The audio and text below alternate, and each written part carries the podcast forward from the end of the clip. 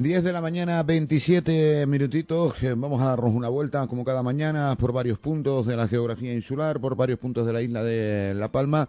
Y vamos a la villa y puerto de Tazacorte. Queremos conocer hoy cuál es el eh, sentir del eh, líder en la oposición, del concejal portavoz de Nueva Canarias en la villa y puerto de Tazacorte, de Juan Miguel Rodríguez cuál es el parecer de estos primeros meses del eh, nuevo gobierno, del tripartito, en la Villa y Puerto de Tazacorte y sobre todo los retos, porque eh, estamos hablando mucho de, después de que se cumplieran dos años recientemente de la erupción volcánica, de los retos que tenemos por delante. Parece que vamos siempre repitiéndonos, ¿no? Llevamos dos años repitiéndonos de los retos que tenemos que, que afrontar. Igual va siendo hora también, digo yo, que empecemos a poner en marcha algunos de esos retos porque si no al final se van a quedar en eso, en, en retos de reconstrucción, en reto agrícola, en reto de aprovechamiento, en reto, reto, reto, pero el, el día de, mm, insisto, de poner en marcha el reto parece que no llega. Vamos a saludar, como digo, al concejal de Nueva Canarias, eh, Juan Miguel, ¿qué tal? Buenos días. Buenos días. Bueno, ¿qué valoración hace el eh, concejal de, de, Nueva Canarias del el gobierno de tripartito de estos 100 primeros días? de los diferentes retos.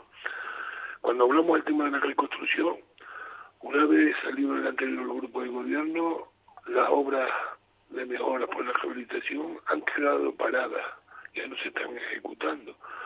Y esta administración, pues muy despacio, porque no tenía toda la financiación, estábamos ejecutando obras de reconstrucción en diferentes puntos, tanto en las Norias como en las Ollas, como en San Isidro al día de hoy están paradas pues ya hace tres meses.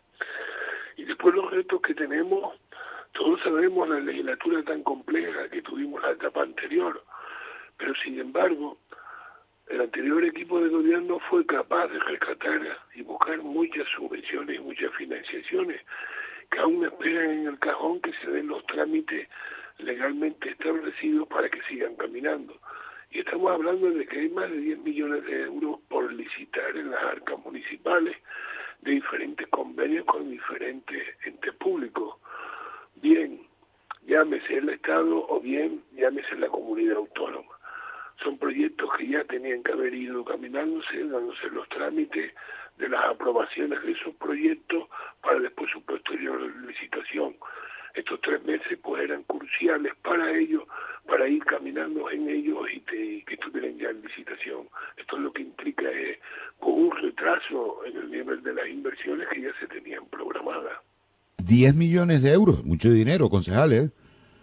Pues sí, es mucho dinero porque tenemos que considerar que tenemos 4 millones de sostenibilidad turística del Ministerio para 12 acciones diferentes algunas para mejora del almacén de llanes, para mejora de espacios verdes, para mejora del litoral, para la construcción de un mirador en, en la Fajana, para espacios verdes.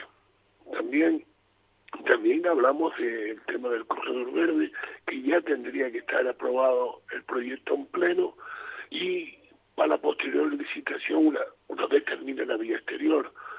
También igual la residencia y las diferentes obras que hay que hacer en el almacén de Llanes. Estamos hablando de muchas inversiones de dinero que había que ir caminando en el tema burocrático porque ya tenemos la financiación y en ese apartado pues poco se ha caminado. Estos tres meses pues prácticamente parecía, ha aparecido una tormenta de, de verano en el sentido de que no hemos destinado nada más que a fiestas y poco más. Claro, que eh, con esa situación eh, se hace un poco complejo, ¿no? Ahora que estamos siempre hablando de que necesitamos más financiación, que es verdad, que necesitamos más ayuda del Estado, del Gobierno de Canarias, de no sé cuánto. Mm, eh, claro, si, si luego tenemos 10 millones en, proyectos ahí por poner en marcha y que están guardados ahí en, en, en las gavetas del ayuntamiento, a ver con qué cara luego vamos a decir, oye, que nos hace falta más, ¿no?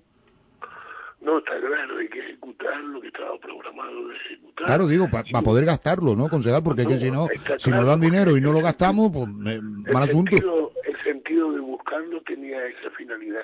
Yo puedo citar algún ejemplo, el otro día que teníamos la sesión plenaria de la aprobación del remanente, pues mira, necesidad que utilizaran parte del remanente en el tema la partida presupuestaria de la guardería municipal para hacer la escuela infantil. Cuantía económica que desembolsa el ayuntamiento y después es reembolsable por parte de la consejería. Sin embargo, no se hizo, también me preocupa a nivel educativo que tengamos 600.000 euros esperando el gobierno de Canarias y no se haya firmado el acuerdo y no se haya aprovechado estos tres meses para que la consejería haga efectivo de alguna manera la firma del convenio y la transferencia de esos dineros para continuar con las obras que ya se empezaron el año pasado, que fue un importe 476. Es decir, que se consiguieron subvenciones que eran impensables a nivel educativo en su momento. Eso es un tema que ya preocupa. Si de aquí a final de año no se firman esos acuerdos con la consejería, esos dineros, digamos que desaparecerían y después hay que hacer gestiones también con el gobierno de Canarias en el sentido de que ejecute dentro de la programación presupuestaria del 2023 diferentes obras que tenía ya para el municipio de Tesacorte como el consultorio médico dotado con más de 780 mil euros, o para la mejora de reforma de la Casa del Mar en más de 220 mil euros. Al margen también del estigón de contradique del muelle de Tesacorte que mejoraría y ampliaría la, la zona marina del puerto. Son partidas, una, que el ente público, el gobierno canario, de momento las tiene paradas al margen de esos 10 millones de euros en diferentes obras que tiene el ayuntamiento de esta Corte.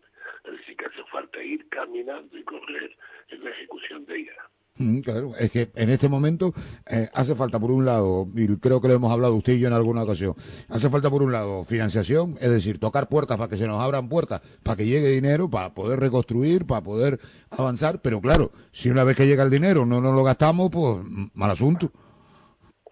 No, efectivamente que mal asunto, Miguel. Luego, el compás que uno tuvo esfuerzo que tuvimos en el anterior grupo de gobierno en buscar todas esas captaciones de dinero para que después se vayan alargando en el tiempo, pues eso no tendría parangón. Y eh, yo pienso que al final sí serán responsables y que las cosas saldrán, pero lo que está claro es que tienen que salir en tiempo y forma porque si no, peligran los plazos. Y la verdad que para una etapa tan convulsa como tuvimos en la legislatura pasada, con los diferentes achaques del COVID y del volcán, que vayamos teniendo financiaciones y que lo vayamos ejecutando, pues muy triste y lamentable. Eh, en materia de, reconstrucción, se está hablando ahora en los últimos días, concejal, que los decretos mm, tienen irregularidades, que el Estado ha advertido que los decretos tienen irregularidades, que hay irregularidades que afectan directamente a competencias municipales, porque los decretos se meten en competencias municipales. Vaya, que hay asuntos incluso anticonstitucionales en los propios borradores de los decretos. Mire que hemos hablado hasta la saciedad de los decretos y de la importancia del decreto agrícola o del decreto urbanístico de reconstrucción, mm, este, ese documento tendríamos que tenerlo ya sí o sí. Está claro, Miguel. Yo creo que hace meses hablábamos de lo mismo y ya te ponía alguna duda que arrojaba el decreto. Porque de alguna manera tenemos una ley de expropiación, desgraciadamente, desde el año 54 que no ha sido modificada, ni mucho menos, y eso limita mucho las acciones también del decreto, como también limitará mucho las acciones de la nueva ley de los volcanes que pretenden aprobar. Yo creo que al final hay que pedir cambios legislativos en la ley de, de expropiación forzosa y los temas de justicia y precio, porque si no, no estaríamos caminando en ese apartado. Pero en un apartado que igual estamos caminando tibio y muy despacio, esos 100 millones de transferencias por parte del ente estatal que ya tendrían que estar transferidos, pero que ya nosotros con la suficiente claridad tendríamos que saber en qué vamos a destinar esos 100 millones de euros. Me pregunto que hace falta un plan de reconstrucción, tanto habitacional como del sector primario y de otros sectores y está claro que eso todavía al día de hoy parece que está algo en pañales. Mm. Ahora eh, nos han contado que los 100 millones eh, tienen, vienen, pero que hay que presentar proyectos, que, que no son 100 millones de libre disposición, sino que hay que presentar proyectos en donde se van a gastar esos 100 millones. Y nos han dicho que mm, han pillado a los ayuntamientos y al propio Cabildo al paso cambiado porque creían que no iba a ser así. Esos 100 millones pues están presupuestados para temas de inversión, ¿no? Yo siempre he dicho que el tema de inversión debería ser, en principio, creo que los entes públicos deben adquirir suelo y hacer un plan de vivienda. Eso es tema de inversión, porque estás invirtiendo en compra de terreno y en, digamos que la construcción de vivienda. Ya es un apartado que digamos que ya de esos 100 millones ya se podría ir a atender. Lo que está claro es que tenemos que tener claro en qué área constructiva haremos esa vivienda. Ahora estamos diciendo que en Tazacorte el suelo que se dio al ayuntamiento en su momento, al ICAF, para construcción de vivienda, se va a construir vivienda. Pero separemos una cosa de otra, porque las 100 viviendas aproximadas que se pueden construir en uno de los solares del ayuntamiento vienen con fondos europeos del, del Generation Dichoso que, que decimos. Es decir, eso no vienen financiados a través del volcán y serían con destino de vivienda de régimen de alquiler social, así como las otras unidades de 37 viviendas que también se dio el ayuntamiento van dentro del plan canario de vivienda. Es decir, no podemos decir que esas viviendas son únicas exclusivamente para el tema de la reconstrucción de los afectados por el volcán. Y en cuanto al decreto, que parece que no camine, se buscan temas de constitucionalidad y temas que contradicen otras leyes ya aprobadas y establecidas, pues la verdad que eso lo que nos viene a dar es un parón definitivo, digamos que en el tema de la reconstrucción, cuando yo creo que la cosa igual desde el inicio había que haberla hecho más sencilla. Ahí está la clave, ¿no? Igual, ¿eh? ¿eh? en haberlo hecho más sencillo. Recuerdo una mañana aquí que, que usted ya nos advirtió, eh, o ya nos advirtió que, que los decretos no, iba, eh, no iban por buen camino, que usted había visto algún borrador y que no iban por buen camino, y lamentablemente, digo lamentablemente, ese, ese presagio, esa intuición, intuición que usted tenía, o esa sapiencia que usted tenía por haberlo visto, pues al final se están cumpliendo, ni más ni menos. Está claro, Miguel, mira, otro dato, otro dato que de alguna manera limita el desarrollo del decreto. Mira cuando hablamos del tema de las expropiaciones dentro del decreto. Ahora mismo, al día de hoy, todavía los, los afectados y los que han sido ocupadas sus parcelas, tanto la carretera de las Norias, efectuada por el Cabildo, como la de la costa, efectuada por el Estado, no tienen las cuantías económicas de las expropiaciones. Y yo les voy a dar un dato y un ejemplo. Si tuvieron indemnizaciones las expropiaciones de la vía que hizo el gobierno de Canarias que enlazaba las norias con las manchas. ¿Saben a cómo fueron pagados esos terrenos? A 70 céntimos. Eso deja prever que probablemente las vecinas de carretera de la costa y de las norias no se pagarán mucho más. Y lo que está claro es que hay una ley con contundencia que dice que el valor de los terrenos es a la vez que se expropian el valor real y está claro que la lava no es lo mismo que los valores que desgraciadamente sepultó el volcán. Pues tenemos mucho por delante, tenemos mucho por hacer, por, por delante, mucho camino por recorrer y sobre todo a ver si nos vamos dando prisa, porque me deja usted preocupado con lo de los 10 millones de euros ahí que, que parece que están parados en estos tres meses. Digo, porque hay que hacer las cosas con cabeza, estudiándolo todo mucho, pero que, que tampoco estamos para ir pasito a paso, estamos para correr un poquito si se puede. ¿eh? No, está claro que debemos agilizar eh, todo el tema burocrático dentro de la administración, porque lo demanda la sociedad y porque también hay plazos que cumplir eh, dentro de la ley de, de contratos y subvenciones de, del ente público. Y eso es un tema sumamente preocupante.